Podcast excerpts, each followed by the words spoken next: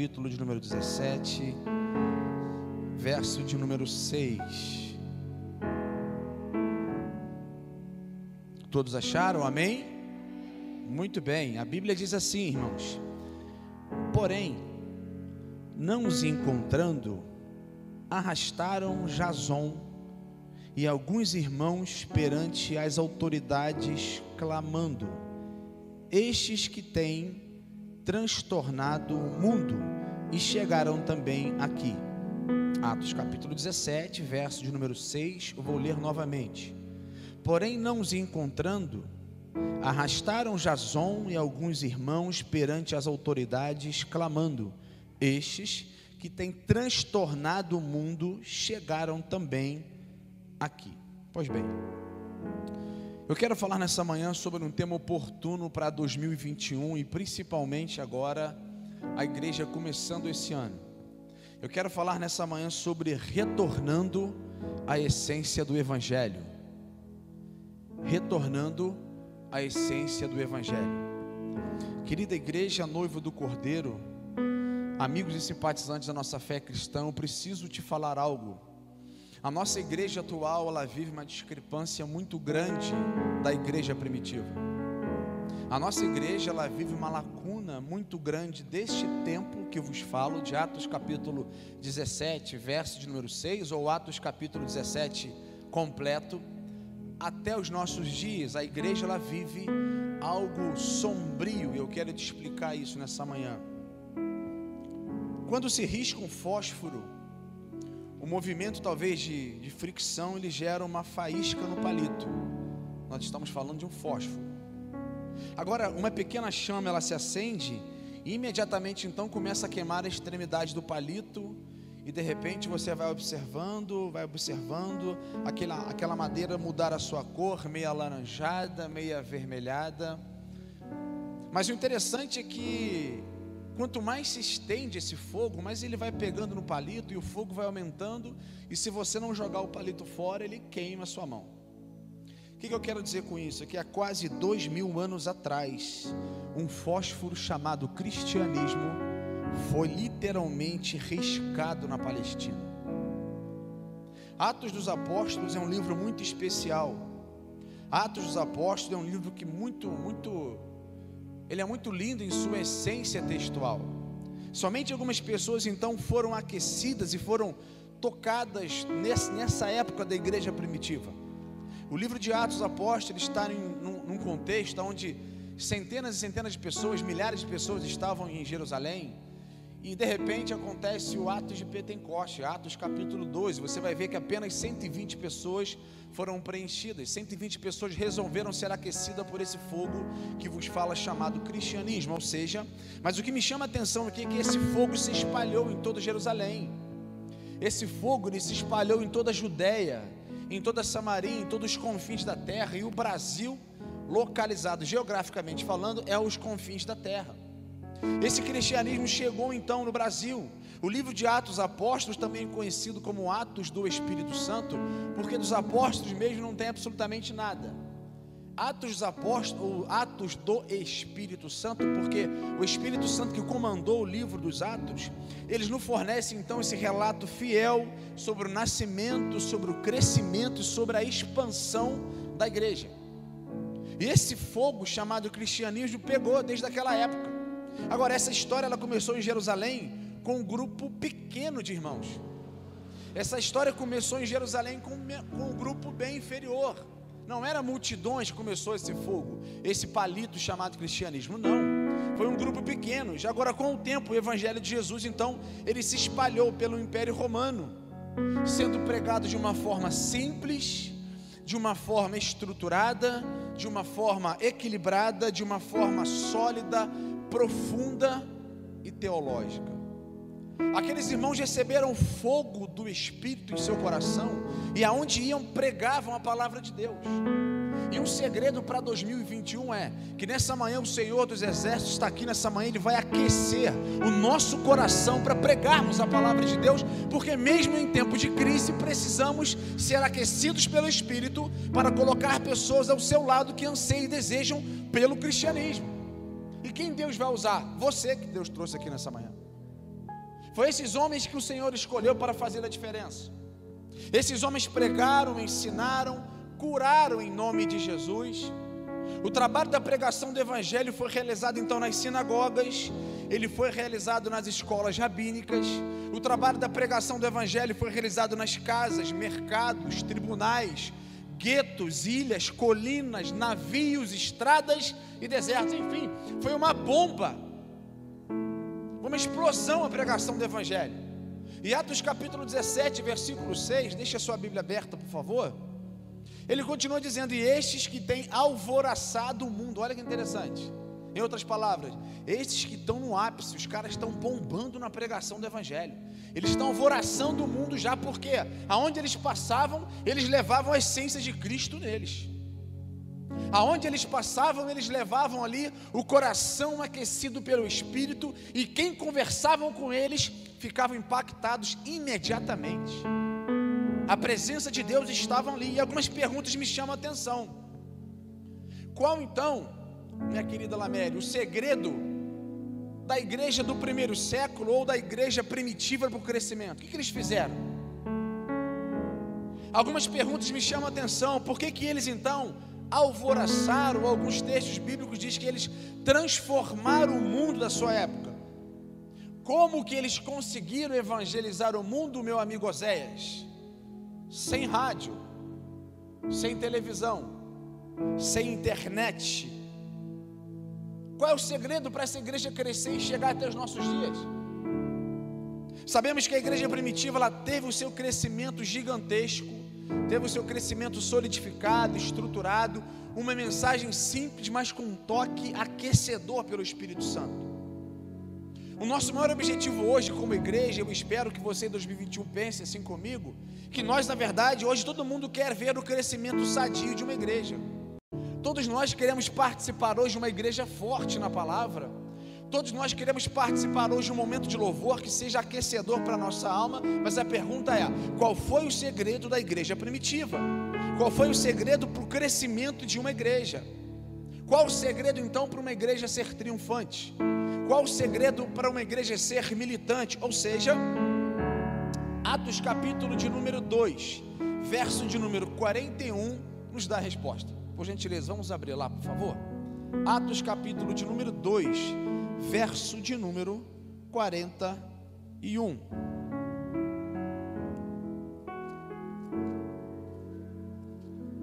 Olha que texto interessante e oportuno para nós trabalharmos. Atos capítulo de número 2, verso de número 41. O início desse texto, em alguns títulos, diz assim: os três mil batizados. Por quê? Foram momentos depois de Atos dos Apóstolos, aquele momento do fogo aquecedor, onde Pedro prega para três mil pessoas e essas três mil pessoas são batizadas. Ora, se você abrir a palavra em Êxodo capítulo de número 32, você vai observar que aquele fenômeno chamado bezerro de ouro, muitas pessoas estavam adorando lá embaixo quando Moisés chega Moisés pergunta assim: quem tem coragem de matar os idólatras? Pergunta, e geralmente se levanta uma tribo chamada tribo dos levitas. E essa história então conta que 3 mil pessoas morreram adorando o bezerro de ouro. Mas aqui, 3 mil pessoas aceitaram a Cristo no momento da graça. A Bíblia tem essa tipologia, essa analogia. E Atos capítulo de número 2, verso 41 diz assim: Então os que lhe aceitavam a palavra foram batizados, havendo um acréscimo naquele dia de quase 3 mil pessoas. Versículo 42: E perseveravam na doutrina dos apóstolos, e na comunhão, e no partir do pão e as orações. Em cada alma havia temor, e muitos prodígios e sinais eram feitos por intermédio dos apóstolos. Somente até aqui. Daqui a pouco eu vou continuar. Todos os 28 capítulos, irmão, de Atos dos Apóstolos são relevantes para a sua igreja crescer de uma forma sadia, todos os 28 capítulos. E para que você entenda esses 28 capítulos de como a igreja era saudável. Atos dos Apóstolos, então, é conhecido, pelo, conforme eu falei, pelo ato do Espírito Santo. Também ele tem seu autor chamado Lucas. Quem foi Lucas, pastor? Lucas foi um médico amado citado por Paulo. Lucas, então, estuda na Universidade do Egito, na sua época, para poder fazer um curso chamado medicina. E ali, então, as pessoas acreditavam em todos os dizeres de Lucas porque ele era reconhecido médico, um médico muito famoso. Alguns dizem que Lucas também era um historiador, para colher todos esses documentos teológicos, ele escreveu isso. Ele era um historiador. E alguns teólogos dizem que Lucas também foi um pintor. E olha que interessante aqui, baseado nessa história do capítulo 2 de Atos, eu quero pensar com você sobre a necessidade de resgatarmos a essência da igreja com essa resposta de Atos, capítulo 2, versículo de número 41 até 47, que, que nós vamos pincelar. Ou seja, nós não podemos olhar para o livro de Atos e esquecermos da grande lição que a igreja primitiva ensinou no passado. É por isso que nós estamos longe um pouco da realidade. Eu quero trazer com você, porque a igreja ela tem se esfriado em muitas áreas, em sua totalidade. A igreja primitiva ela trouxe um comportamento, a igreja do século 21 traz outro tipo de comportamento. Por quê? Eu quero que você entenda, irmãos, e Deus trouxe para você entender que a igreja de hoje é Cristo na terra. A igreja de hoje é o representante legal de Cristo na terra e você é a igreja de Cristo na terra. Aonde você estiver, você está levando o nome de Cristo. Aonde você estiver, há uma representatividade da presença do Pai através da sua vida. Aonde você pisar a planta dos seus pés, Cristo está dentro de você. Cristo está dentro de você, porque a igreja de hoje é representada por mim, por você, através de Cristo. E a palavra cristão significa pequenos cristos. Aonde nós estamos, estamos nessa responsabilidade de levar a palavra de Deus, seja ela no WhatsApp, seja ela por vídeo chamada, seja ela na igreja, seja ela com a sua família, enfim, nós somos a igreja de Cristo na terra. A igreja de Jesus hoje na terra, ela possui os seus métodos bíblicos, a igreja possui estratégias, a igreja possui dinâmica, a igreja possui regras, a igreja possui princípios a ser seguidos. A igreja de Jesus hoje ajuda no comportamento de um homem, a igreja de Jesus ajuda no comportamento de um adolescente. A igreja de Jesus hoje ela ajuda na conduta em sua totalidade do cristianismo ou do cristão porque ela é importante na terra e nós fazemos parte de sermos igreja, amém, irmãos? Isso é um privilégio muito grande. E quando eu olho para a história, eu vejo que a igreja, ela não é apenas um grupo de religiosos. Eu quero te falar que o cristianismo não é religião. A igreja é o povo da Bíblia. Amém, gente? A igreja é o povo do cristianismo. A igreja é o povo do evangelho, porque o catolicismo é uma religião. Eu já fiz parte dela durante 12 anos da minha vida de uma forma intensa. Só para você entender, quando eu acabei aceitando a Cristo, a líder da catequese com o bispo de Teresópolis estavam batendo na minha porta, dizendo que eu estava traindo o catolicismo e entrando para o cristianismo primitivo. Eu fui perseguido dentro da igreja católica. O catolicismo é uma religião. Eu quero dizer para você que o budismo é uma religião, o islamismo é uma religião, o espiritismo é uma religião, o kardecismo é uma religião, o cristianismo não é uma religião. O cristianismo é o evangelho de Jesus espalhado na terra. E você faz parte dessa geração do cristianismo. Aleluia! Nós somos esse povo com essa responsabilidade de 2021 levar então a palavra de Deus em meio ao caos para essa geração. E não tem como falar de evangelho ainda mais no começo do ano, porque precisamos retornar à essência do evangelho. O Evangelho, então, é a extensão do reino de Deus na terra. Aonde estiver, então, uma igreja local, ali também há um reino de Deus na terra. E para falar de rei, todo reinado existe um rei. Se nós somos reino de Deus, nós temos um rei. E o nome dele é Jesus Cristo de Nazaré. Todo reinado, então, tem os seus súditos. Todo reino tem um rei. Todo reino tem os seus princípios, e quando esses princípios são quebrados, Deus ele vai disciplinar as nossas vidas de acordo com a sua vontade. Esse era o comportamento é, é, contínuo da igreja primitiva. E Atos capítulo de número 2 fala sobre os princípios da igreja primitiva. Atos capítulo de número 2 fala sobre a essência e o retorno praticamente sobre a igreja primitiva. Atos capítulo de número 2 fala sobre as características profundas da igreja primitiva. Agora acompanhe Atos capítulo 2, verso 42 comigo. Atos capítulo 2, versículo 42. Então, perseveravam na doutrina dos apóstolos, e na comunhão, e no partir do pão, e nas orações. Aqui eu encontro, irmãos, a primeira característica profunda da igreja primitiva que devemos resgatar. Qual é a primeira, pastor? O princípio da doutrina. Vamos repetir? O princípio da doutrina. Olha que interessante. Eles, eles quem? A igreja, né? Perseveravam firmes na doutrina dos apóstolos. Pastor Pablo, o que, é doutrina? Se você perguntar para um assembleano assim, qual é a sua doutrina? Ele vai te falar. Se você perguntar assim para um, metodista, né? Qual é a sua doutrina? Ele vai te falar. Se você perguntar assim, qual é a doutrina do presbiteriano? Ele vai te falar. Agora, qual é a doutrina da Igreja Batista Central? Já se fez essa pergunta? Opa, quê? Ale... Uma salva de palmas ali, gente. Aleluia. Pode dar uma salva de palmas, querido? Aleluia. Você não está ao sol não, mas está brilhando hoje já, né? Aleluia. Excelente resposta. Essa é a doutrina que as pessoas, quando te perguntarem qual é a sua doutrina, não, não é cabelo grande, não é calça comprida. Não, não. não. Nossa doutrina é a dos apóstolos. O que é a doutrina, pastor? Doutrina é um conjunto de dez valores com o objetivo de quê, pastor? De implantar um ensino, de implantar algo que muitos lá fora não sabem.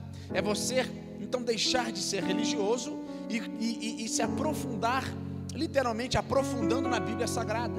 É você comer algo que ninguém nunca comeu. E a doutrina dos apóstolos eram isso.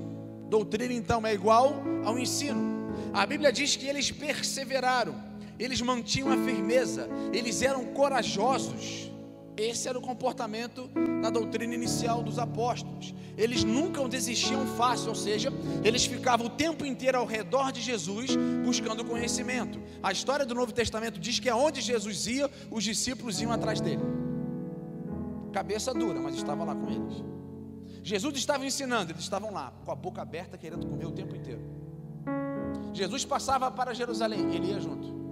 Jesus estava em Samaria, eles iam junto porque eles queriam estar com Jesus o mais perto possível, ou seja, eles queriam primeiramente conhecer a Jesus e depois começar a trabalhar em sua obra, e isso é muito importante. A pessoa conhecer a Cristo em primeiro lugar e depois então começar a trabalhar. Por quê? A doutrina dos apóstolos aqui ela tinha duas fases baseadas na igreja primitiva, eu quero compartilhar com você. Somente a doutrina. A primeira fase da doutrina dos apóstolos, e essa fase me chama a atenção, era a doutrina inicial. Doutrina inicial. O que, que era isso, pastor? O que, que é a doutrina inicial? A pessoa aceita Jesus hoje, e amanhã ela já quer entrar no seminário. Ela já quer aprender escatologia, ela já quer aprender amartiologia, ela já quer aprender paracletologia. Olha que nome doido, gente ela já quer aprender então é, é, é, hermenêutica, ela não vai entender bolufas, não vai entender absolutamente nada, porque a pessoa mal sabe quem é Jesus, isso é doutrina inicial, a pessoa mal sabe qual é o começo do evangelho e ela já quer participar de uma nave do céu. É pecado? Não, mas vai confundir. Para isso que é importante o discipulado na igreja.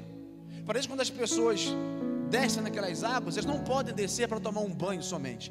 Elas têm que descer por entender por que, que está sendo batizada. A pessoa às vezes não sabe comer o arroz com feijão, não quer comer um mocotó pesado, vai passar mal, vai passar mal. Hoje nós estamos vivendo uma inversão de valores. Como assim, pastor? Hoje vivemos uma geração de cristãos que não tem firmeza Hoje vivemos uma geração de cristãos que são levados por qualquer sã doutrina. Vivemos uma geração de cristãos hoje que aonde o vento sopra, ela está lá. O negócio é estar no meio da multidão, mas ela quer estar presente porque não foi doutrinado, não foi ensinado, não tem firmeza, não teve princípio. Hoje, louvado seja Deus, eu faço parte de uma igreja que a nossa igreja investe no ensino. A nossa igreja hoje ela ensina para adolescentes, para jovens, isso é muito bom. A pessoa vir para a igreja e ser alimentada da palavra de Deus. Literalmente, essa é uma das nossas preocupações minha do pastor Jean. Que a igreja então ela se sinta ensinada, doutrinada, porque hoje, irmãos, pode entrar um oficial da Marinha, pode aceitar Jesus um milionário, pode entrar um oficial de qualquer patente militar, ele vai ter que aprender o começo do evangelho, quem é Jesus primeiro. Porque senão lá na frente vai dar problema. Isso se chama doutrina inicial. A pessoa vai ter que assentar no banco, aprender sobre a vida de Jesus, sobre a sua trajetória, quem ele é, o que, que ele pode fazer, quais são os seus milagres e o principal milagre, a sua salvação. Ele tem que entender esse princípio para crescer de uma forma sadia. Quando você respeita esse início, você cresce sadio, você cresce estruturado, você cresce equilibrado, você cresce ajustado, ou seja, você cresce com fundamento na palavra de Deus e com firmeza. Mas nós precisamos respeitar esse início.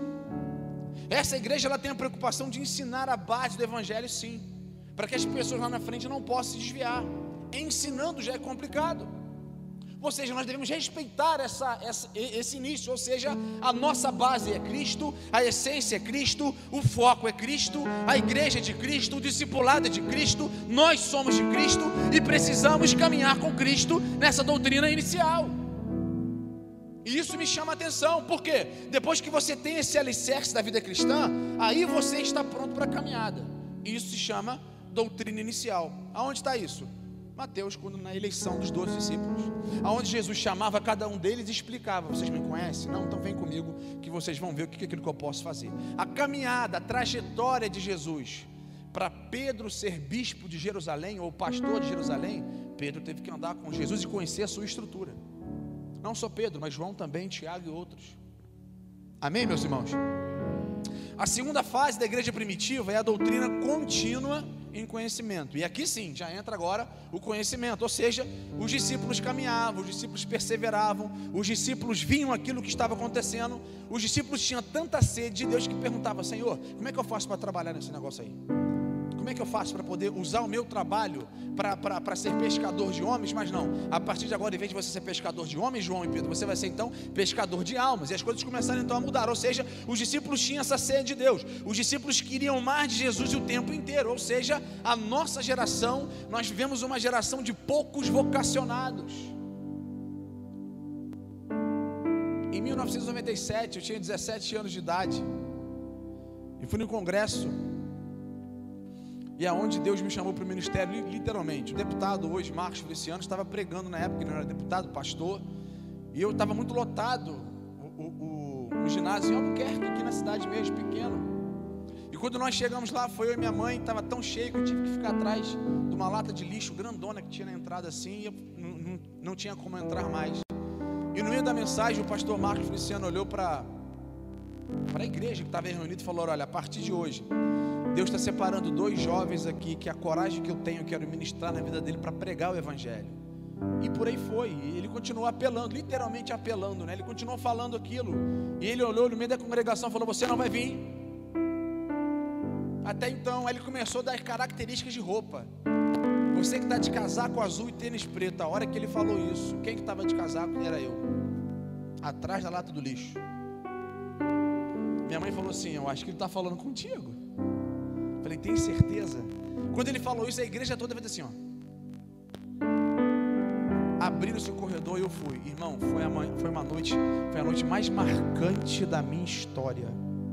Aos 17 anos eu fui chamado para pregar o Evangelho. Hoje, com 40, já preguei também em muitos lugares. Mas aquele, aquele, aquele momento foi algo importante na minha vida. Eu estava, eu estava querendo entrar de alguma forma, eu tinha sede. E a partir dali, Deus então começou a me chamar para esse ministério. Mas hoje não existe mais jovens, queridos, que te ligam e falam, pastor, eu posso andar contigo hoje para fazer uma visita? Pastor, eu preciso pegar aquilo que o Senhor tem. Os discípulos queriam pegar aquilo que Jesus tinha. Essa força, os nossos vocacionados hoje eles estão acabando. Faz um apelo para missões, pouquíssimas pessoas vêm na frente. Quem quer ser chamado para o ministério pastoral, missionário intercessão, estamos ficando escassos porque a nossa geração ela está sendo muito preguiçosa. E se você passar um scanner na igreja de uma forma completa, você vai entender que pessoas não querem aprofundar mais na palavra. Às vezes são pessoas religiosas que ficam 40 anos na igreja e não conseguem revelar algo, ser iluminado. E uma pessoa pega um versículo e aprofunda aquele versículo, e o mundo da revelação, da iluminação vem sobre ela. E ela parece que aceitou Jesus ontem, mas não, ela tem 40 anos de igreja. O retorno da essência primitiva eram pessoas com sede de Cristo discípulos que não gostam de ouvir, discípulos que não gostam de ler, discípulos que não gostam de se envolver. Discípulos, na verdade, que não gostam mais de levar nem a Bíblia Sagrada para a igreja, irmão. Nós estamos nessa geração. O que, que está acontecendo, pastor, então? É que a tecnologia, então, tem comprado muitos crentes com celulares magníficos. Não estou falando que Bíblia no celular é pecado, pelo contrário, eu tenho aqui, eu tenho quase duas mil versões de Bíblia no meu iPad. Amo estudar, gosto de estudar, mas nunca troque a sua Bíblia pelo seu celular num culto. Isso é retornar à essência do Evangelho. A Bíblia é espécie. A Bíblia foram homens inspirados por Deus, nos, nos 66 livros da Bíblia, foram homens inspirados por Deus através do Espírito Santo para que você, eu e você entendamos a palavra de Deus. A pergunta é: quem inspirou o nosso celular? Deixo claro, nada contra, é muito importante. Só que a Bíblia, a Bíblia, ela continua sendo, foi, continua sendo e sempre será a palavra de Deus. Nós precisamos entender que algumas pessoas querem justificar com a, com a ausência da Bíblia na igreja. Se você falar assim, irmão, abre um livro de Abacuque, ele vai desviar, que não sabe onde é que está porque não tem manuseio. Sabe que a igreja tem um data show, sabe que a igreja tudo é toque hoje, toque. Não, não. O discipulado, quando você faz o discipulado, você aprende a manusear a Bíblia Sagrada. E se nós não mudarmos o nosso pensamento, nós vamos ter uma geração de tecnologia na igreja e pouca Bíblia física na igreja. Tudo isso faz parte. Agora, eu posso entender porque algumas pessoas não levam a Bíblia para a igreja. Primeiro, pelo vergonha. Se tiver uma Bíblia desse tamanho aqui, ela vai enfiar no bolso ainda. E vai levar para a igreja. Você não precisa também trazer uma Bíblia desse tamanho e dizer sou crente, sou santarrão. Não, não. O que eu quero que dizer é que você foi chamado para fazer a diferença, você foi chamado para andar com Cristo, com Bíblia e sem Bíblia, mas na igreja é importante você levar a Bíblia Sagrada. Num culto como esse aqui, com vários versículos citados, teu dedo vai ficar de calo, tu vai ficar doidinho mexendo. O cristão, então, que não leva a Bíblia para a igreja, eu posso entender que é falta de testemunho, irmãos. Se eu não tenho testemunho, eu não vou levar a Bíblia, porque se eu saio com uma Bíblia fora, as pessoas vão me julgar. Eu não estou falando de um julgamento, não, não, estou falando de uma forma, se eu não vivo aquilo que eu prego, eu vou ser julgado, tá vendo? Lá vai um crente, e aquilo começa a ferir ele, porque ele não dá testemunho, ele vai deixar a Bíblia Sagrada em casa, e nós vimos uma geração também que, se você sair de casa no seu carro ou no ônibus, se você esquecer a Bíblia Sagrada, você não vai em casa buscar. Mas se você esquecer o teu celular, você volta para buscar. Verdade ou não é verdade, irmão? Porque faz parte da nossa geração, tecnologia. Repita comigo, eu preciso mais uma vez, eu preciso retornar à essência do Evangelho. Andar com a Bíblia é fundamental. Andar com a Bíblia faz parte da nossa história. Salmo 149, número 6 diz assim: Esteja em sua boca, veja bem isso, esteja em sua boca os altos louvores de Deus, e uma espada de dois fios na sua mão. Palavra de Deus. Existem pessoas que, se pudessem comprar uma Bíblia do tamanho do botão de, um, de uma, uma camisa, ia comprar. Muitos adolescentes, jovens, igreja em sua totalidade, não usam mais a Bíblia porque não conseguem dar esse testemunho fidedigno. Marcos capítulo 8, versículo 38, a Bíblia diz: Porquanto qualquer que entre nessa geração adulta e pecadora, se envergonhar de mim, das minhas palavras, também dele se envergonhar o filho do homem, quando vier na glória e seu Pai com os santos anjos. Romanos capítulo 1, versículo 16 diz: Porque eu não me vergonho do evangelho de Cristo, pois é o poder de Deus. Olha só, pois é o poder de Deus para a salvação de todo aquele que crê, primeiro do judeu e também do grego. Um conselho de amigo quero dar para vocês, meus amigos: não se envergonhem de Cristo. Aonde você estiver, deixa Cristo ser luz na sua vida. Aonde você estiver, deixa Cristo resplandecer sobre você. Aonde você estiver, deixa a presença do Pai impregnar aquele lugar, porque o Espírito Santo que foi nos dado como consolador está aqui nessa manhã e ele mora dentro de você. Para onde você pisar a planta dos seus pés, tudo pode acontecer com o Espírito e você como igreja. Nós precisamos retornar à essência do Evangelho mais rápido. As pessoas ansiavam, tinham sede por Deus. Agora você imagina a crise quando Jesus morreu.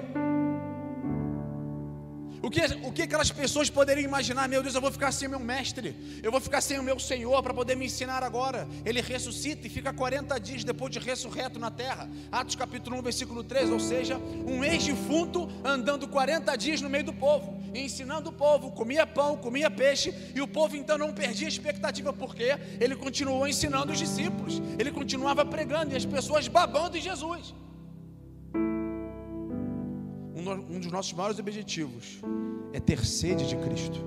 Um dos maiores objetivos nesse 2021 se apresenta a Ele como vaso de honra e comece a estudar a Bíblia Sagrada, comece a ter uma sede acima do normal e Deus estará fazendo coisas poderosas na sua vida. Hoje é dia 3 de janeiro, correto? Não é dia 4. 3 de janeiro no final desse ano, de 2021, eu tenho certeza que você vai me procurar falar, pastor, aquela palavra no início de 2021, falando sobre retornar à essência do Evangelho, a minha vida foi transformada e modificada, porque eu em casa comecei a fazer culto doméstico com a minha família, a palavra começou a entrar, Cristo é a essência, Cristo é o foco, Cristo é a nossa adoração em primeiro lugar, é o objetivo, quando eu entendi buscar em primeiro lugar, todas as coisas me vêm acrescentadas, porque eu comecei a buscar a Cristo. E as coisas começaram a andar. Discípulos, às vezes, com mais de 30 anos de convertido, não conseguem se mover com Cristo. São 40 anos lendo a Bíblia de uma forma especial, mais religiosa. Vou ler porque eu tenho que ler. Faz parte. Vou ter que ler. Ela lê hoje e amanhã ela esquece tudo. Daqui a duas semanas ela vai ler Espírito de Religiosidade. Agora, quando você pega a Bíblia e lê a Bíblia, eu já li a Bíblia, irmãos, três vezes. Eu estou lendo a Bíblia agora pela quarta vez, versículo por versículo, já tenho quase três anos, eu estou no livro de Êxodo, versículo por versículo, para entender aquilo que Deus quer falar comigo, para me entender claro, de forma clara, aquilo que está na Escritura Sagrada. Eu não posso ler a Bíblia por ler. Você tem que ler a Bíblia com tempo. Lá em casa é o seguinte, eu estava até falando com a Jardiane, a gente passou ano novo junto. Lá em casa, a situação lá em casa é assim: só tem vida lá em casa depois de 10 e meia, irmãos.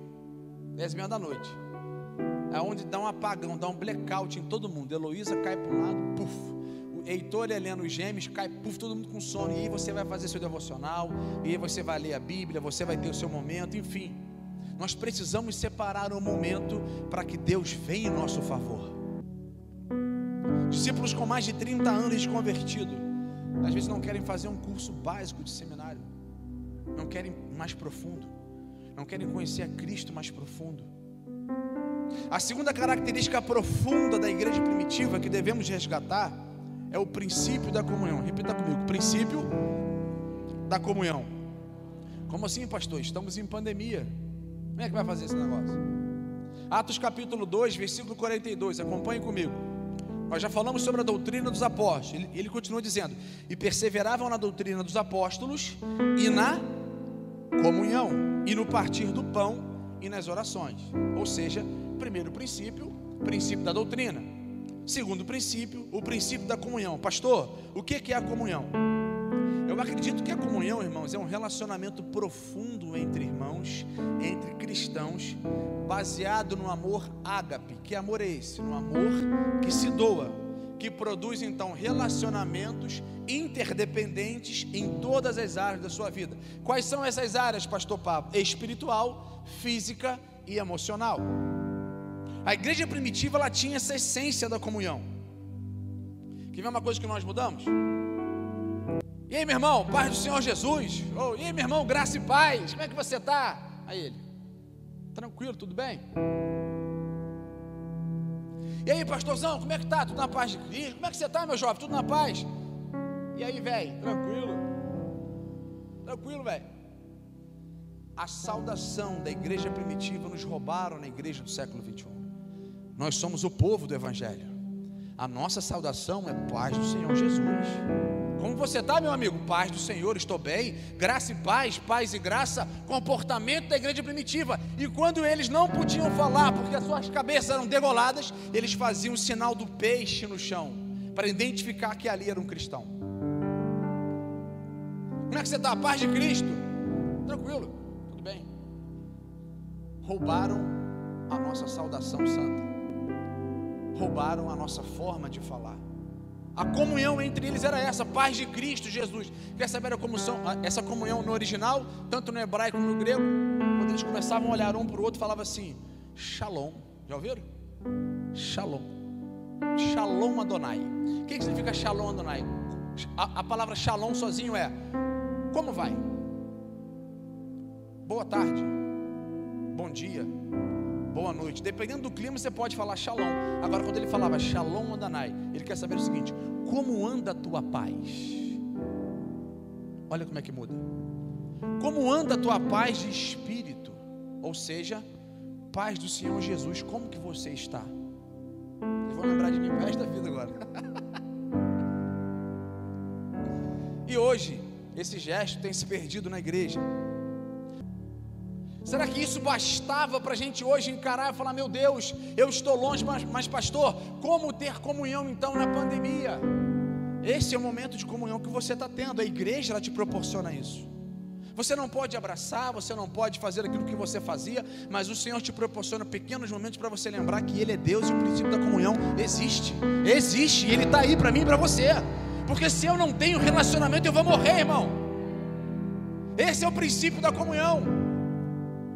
Outro tipo de tecnologia agora, mas que, que o povo está estressado e que Deus permite, WhatsApp. Você manda mensagem em qualquer grupo, ninguém te responde. Porque o povo já está estressado. Mas esse é o momento de vídeo chamada, esse é o momento de você colocar um versículo e as pessoas compartilharem. Se você colocar um versículo em qualquer grupo, as pessoas olham e não comentam, não sentem sede. Não, nossa, que legal, pastor. Vamos conversar. Que isso, irmão? Que palavra é essa? As pessoas hoje têm um grupo disponível nas mãos e não dão bola. Estão parando de falar. O único mecanismo que tem de comunhão, e parece que Satanás já pisou de um jeito e quer pisar de um outro. Você olha e fala, Ih, cara, não vou entender esse irmãozinho, porque esse irmão é treva. Chato, para. Vou nem olhar. E tem irmãos que gravam um áudio de 10 minutos, era melhor ter te ligado, né? Não é verdade? Todo mundo crente rindo, eita glória. Porque isso acontece, irmãos. Queridos, se aproveite da tecnologia. Se houvesse um pano e seu WhatsApp fosse cortado, a sua comunhão ia ser encerrado, zerado, ia ser tudo zero. Você não tem nível de comunhão nenhum praticamente. Hoje eu tenho uma prima dos Estados Unidos que ela me liga, olha, a tecnologia é bênção. Eu não estou falando que não é ruim, que é pecado, não é bênção. É só saber usar. E a gente começa a conversar. Os cultos online que ela está vendo tudo, ela está sendo abastecida lá na cidade, que lá também está lockdown tremendo. Não pode sair mais. E ela está sendo abastecida pela palavra de Deus que está sendo pregada aqui no Brasil. Isso é muito válido. Não desperdice a tecnologia em relação ao conhecimento que Deus está dando, é só você saber usar. Estavam juntos. Esse aqui era o maior privilégio. Apesar de não podermos nos abraçar, nós estamos juntos. Isso é muito importante. Você que está em casa está junto com a gente através dessa tecnologia, ou seja, a Bíblia diz que todos estavam juntos. Amós, capítulo de número 3, verso 3 diz assim: Porventura andarão dois juntos se não estiverem de acordo? Ou seja, os discípulos andavam com Jesus, comiam com Jesus, sorriam com Jesus, choravam com ele, estavam com ele o tempo inteiro. Por quê? Queriam comer aquilo que ele estava comendo. Eles reconheceram que Jesus era o Filho de Deus. E qual é a sua reação se você fosse convicto que você estava do lado do Filho de Deus? Hoje nós estamos, mas nessa época da igreja primitiva, qual seria a tua reação se você estivesse ao lado de Jesus, à beira daquela cachoeira, com, aquela, com aquele áudio da cachoeira batendo e Jesus ensinando? Qual seria o nosso comportamento? E você vai ver então que entre os discípulos de Jesus existiam classes diferentes. Porque uns queriam mais e outros queriam menos. Dentro dos discípulos, sim, pastor. Toda vez que você olha para o grupo dos discípulos, você vai ver que ali existia uma categoria de colegas de amigos e de íntimos. Quem estava sempre com Jesus no monte? Quem era? Alguém lembra? Pedro, Tiago e. E cadê os outros? Cadê Natanael? Cadê Felipe? Eles ficaram na beira do monte sempre quando Jesus, a maioria das vezes, quando Cristo queria se revelar de uma forma sobrenatural, Pedro, Tiago e João vem comigo. Por quê? Eram os três que queriam mais de Jesus. Eram os três que queriam mais essência de Cristo. E tem mais. Os outros discípulos é considerado pela psicologia cristã de colegas. Estavam envolvidos, mas não queria se envolver literalmente. E esse grupo também existe na igreja. Pessoa que fala que anda com Pai, Filho e Espírito Santo mediante a igreja primitiva, mas não andam com Pai, Filho e Espírito Santo. Você tinha um grupo de amigos, quem era o grupo de amigos? Tiago e Pedro. Eles foram passos mais largos em adoração. Agora, quem era apaixonado mesmo, quem era apaixonado por Jesus, o nome dele era João. Jesus identifica num grupo do discipulado ou no colegiado dele essas diferenças de adoração e ele começa a se revelar para aqueles que quiserem então ser mais próximo dele. E quanto mais você se aproxima de Deus, mais Deus se revela para você. Quanto mais você se aproxima de na sua casa, mais o céu estará vindo para sua casa. Por quê? Sabe por que a igreja primitiva crescia em comunhão? Porque eles eram reais eles eram transparentes, eles eram profundos, ou seja, eram verdadeiros em seus relacionamentos. Pastor, por que, que hoje a gente enfrenta alguma dificuldade? Sabe por que a igreja atual não cresce em comunhão? E nós não podemos justificar que é a pandemia, porque a pandemia está sendo justificativa para muitos ficarem em casa. Claro que tem restrição? Tem. Mas eu já vi pessoas no meio de um culto de domingo de manhã que não pode vir para a igreja, mas está comprando uma carne para fazer um churrasco no açougue no mesmo horário da igreja, nada contra. Então não podemos justificar da pandemia. Pastor, o que está dando de errado então? Porque nós não somos reais. Nós não somos transparentes no momento que deveriam ser. E nós também não somos profundos, ou seja, não somos verdadeiros em nossos relacionamentos. Quando apresentamos isso, o Senhor vem em nosso favor. Este é o princípio da igreja primitiva que tem se deixado e precisamos retomar com aquilo que podemos fazer e com a tecnologia que nós podemos usar. Ou seja, a igreja primitiva ela tinha o prazer de andar junto. A igreja primitiva ela tinha o prazer de cantar, de comer, de se alegrar, de chorar juntos. Ou seja, nós precisamos resgatar a essência do evangelho para nossa geração. A segunda característica de comunhão da igreja primitiva está em Atos capítulo 2, versículo 45. Acompanhe comigo. Já estou terminando. E a e vendiam as suas propriedades, olha isso, e vendiam as suas propriedades e bens e repartiam com todos, segundo a cada um havia necessário. Agora veja bem, existem pessoas que acham que isso aqui era muito comum entre os judeus, gente. Existem pessoas que acham que isso aqui acontecia direto, eles vendiam propriedade direto. Não, não, não, não, isso não era comum. Os judeus tinham um grupo seleto para fazer isso. Existe uma palavra no judaísmo, muito estudada por pastores e professores, que se chama kibbutz. O que é essa palavra kibbutz, pastor? Kibbutz significa estar junto, estar em comunidade judaica, louvando ao mesmo Deus, porém juntos, coletividade, grupo, reuniões, ou seja, o kibbutz então é todo mundo produzindo, plantando e edificando para ter lucro igual. Essa era a visão da igreja primitiva. Quando eles vendiam as suas propriedades, era nesse sentido: produzir, plantar, edificar para ter lucro de uma forma igual. Ou seja, hoje em Israel, somente 2%, 2% da população israelita vive o kibbutz. Ajudar pessoas, abençoar pessoas, cuidar de pessoas, investir em pessoas, esse é o segredo de uma igreja primitiva. Esse é o segredo de uma igreja militante de uma igreja triunfante, ou seja, dar as suas propriedades para as pessoas, isso não era cultura. Mateus capítulo 23, verso 14 diz assim: Ai de vós, escribas e fariseus, olha esse texto, hipócritas, porque devorais a casa das viúvas, sob pretexto de prolongadas orações, por isso sofrereis mais rigorosos juízos, ou seja, Jesus pega pesado com os fariseus aqui, que eles estavam devorando a casa das viúvas. O que, é isso? Entrar e roubar as viúvas que tinham perdido o esposo o esposo. Isso ele está falando sobre uma geração nata sacerdotal. O pessoal ia lá e roubava as coisas. Se a elite religiosa fazia isso, imagina o outro povo também, porque olhava, não tinha referência e queria fazer a mesma coisa. E sabe qual é a característica mais profunda da igreja? As pessoas nesse tempo eram mais importantes do que as coisas. As pessoas eram mais importantes do que as coisas. Hoje também, a nossa igreja do século 21, em sua totalidade, irmãos, nós vivemos uma inversão de valores. Na igreja hoje as coisas são mais importantes do que as pessoas. E isso não pode acontecer igreja comportamento, esse comportamento da igreja primitiva. Veja o comportamento da igreja primitiva. Se eu tenho duas túnicas, uma vai para você. Se eu tenho dois, duas sandálias, uma vai para você. Se eu tenho dois mantos, uma para você. Se eu tenho dois cintos, tendas ou cajados, enfim, uma vai para você. Esse era o comportamento literal da igreja primitiva.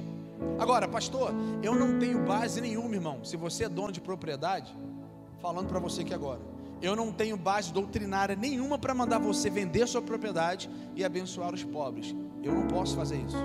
Eu estudo, eu prego, mas eu não sou a favor da teologia da prosperidade.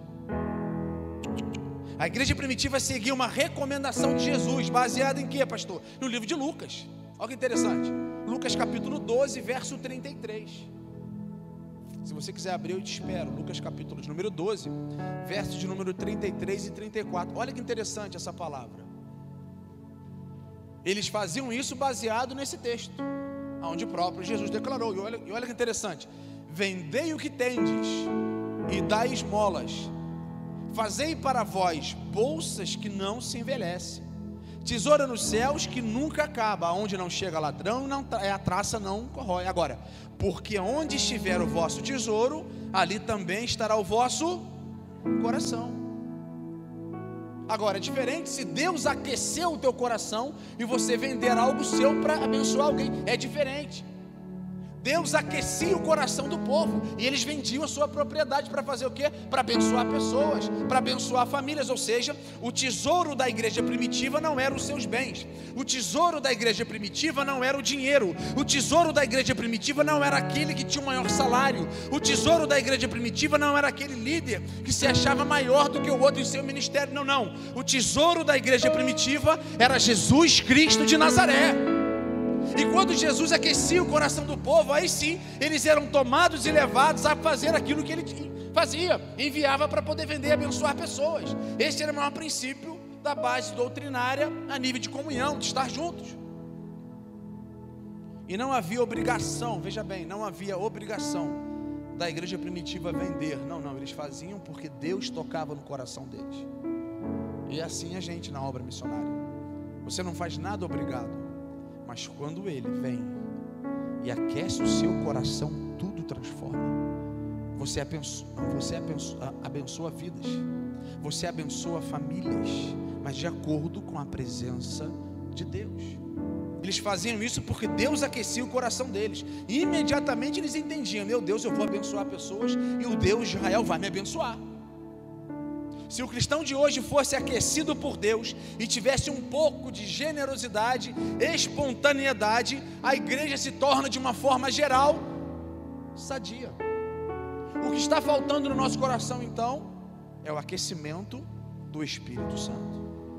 E nós sabemos e precisamos identificar, precisamos ter esse discernimento quando alguém da nossa casa, quando alguém da nossa família, quando alguém da nossa igreja passar por alguma dificuldade, esse discernimento tem que entrar no nosso coração para poder sermos instrumentos para abençoar alguém. Esse era o comportamento da igreja primitiva. A terceira característica da comunhão da igreja primitiva está em Atos capítulo 2, verso 46. Olha que interessante. 2:46 diz assim: Diariamente perseveravam unânimes no templo, partiam o pão de casa em casa e tomavam as suas refeições com alegria e singeleza de coração. Debaixo de perseguição, debaixo de pancada, a igreja crescia se alegrava e celebrava debaixo de alegria. Uma coisa que me chama a atenção é que eles estavam juntos no templo. Eles partiam o pão de casa em casa. Salmos 27, números 4 e 5 diz assim: Uma coisa pedi ao Senhor e a buscarei, que eu possa morar na sua casa, Senhor, todos os dias da minha vida. Salmo 84, 10 diz: Porque vale um dia nos teus átrios do que mil, preferi estar na porta da casa do meu Deus. Salmos 122, verso 1 diz assim: Alegrei-me quando me disseram, vamos à casa do Senhor. Eu quero dizer para você que nesse lugar você está guardado. Quando você sai da sua casa com o objetivo de buscar a Deus, Deus vem em teu favor, querido. Você está guardado nesse lugar aqui. As tuas orações, elas são atendidas. As suas orações em forma de adoração sobem como incenso suave. Deus cheira no momento certo, ele vem porque todos estavam juntos. Todos perseguiam, estavam juntos. Eles andavam no templo unânimes. Eles tinham o desejo de estar na casa de Deus. Eles tinham foco em Deus. Na igreja primitiva não tinha esse lance de disse, me disse, não, não, você não vai entender isso. Mais para frente acontece, mas o início da igreja primitiva não. Por quê? Na igreja primitiva havia um desejo fora do comum de ver o crescimento coletivo da igreja e de ver um crescimento individual. Esse era o comportamento da igreja primitiva. Fique de pé em nome de Jesus. O versículo 6, que eu li do capítulo 17, cita um homem chamado Jason. Jason foi responsável pela divulgação do Evangelho. O nome dele é citado porque ele foi responsável em transformar o mundo com a pregação do Evangelho.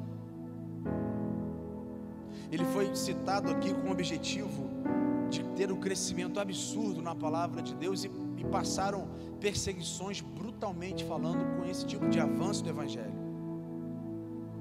O maior objetivo de Jesus nesse ano de 2021, Ele quer alimentar você com a Sua palavra e que você possa ser um farol aonde você estiver.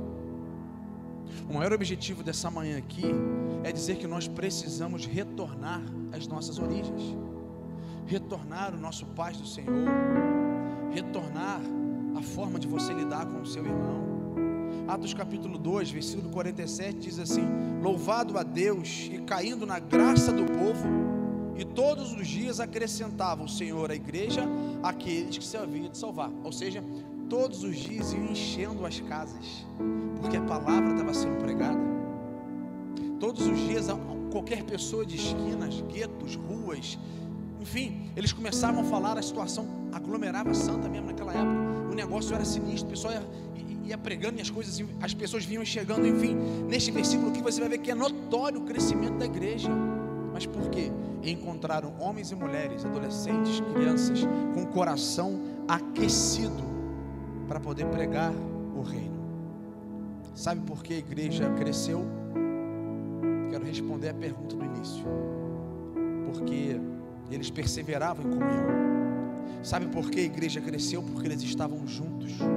Sabe por que a igreja cresceu? Eles tinham discernimento de identificar a dor do outro. Sabe por que a igreja cresceu? Porque tinha relacionamentos profundos e saudáveis. Se você quer fazer parte de uma igreja sadia, se você quer fazer parte de uma igreja estruturada, se você quer fazer parte de uma igreja equilibrada, se você quer fazer parte de uma igreja foco no reino, eu quero te desafiar nessa manhã a retornar à essência do Evangelho. Thank you.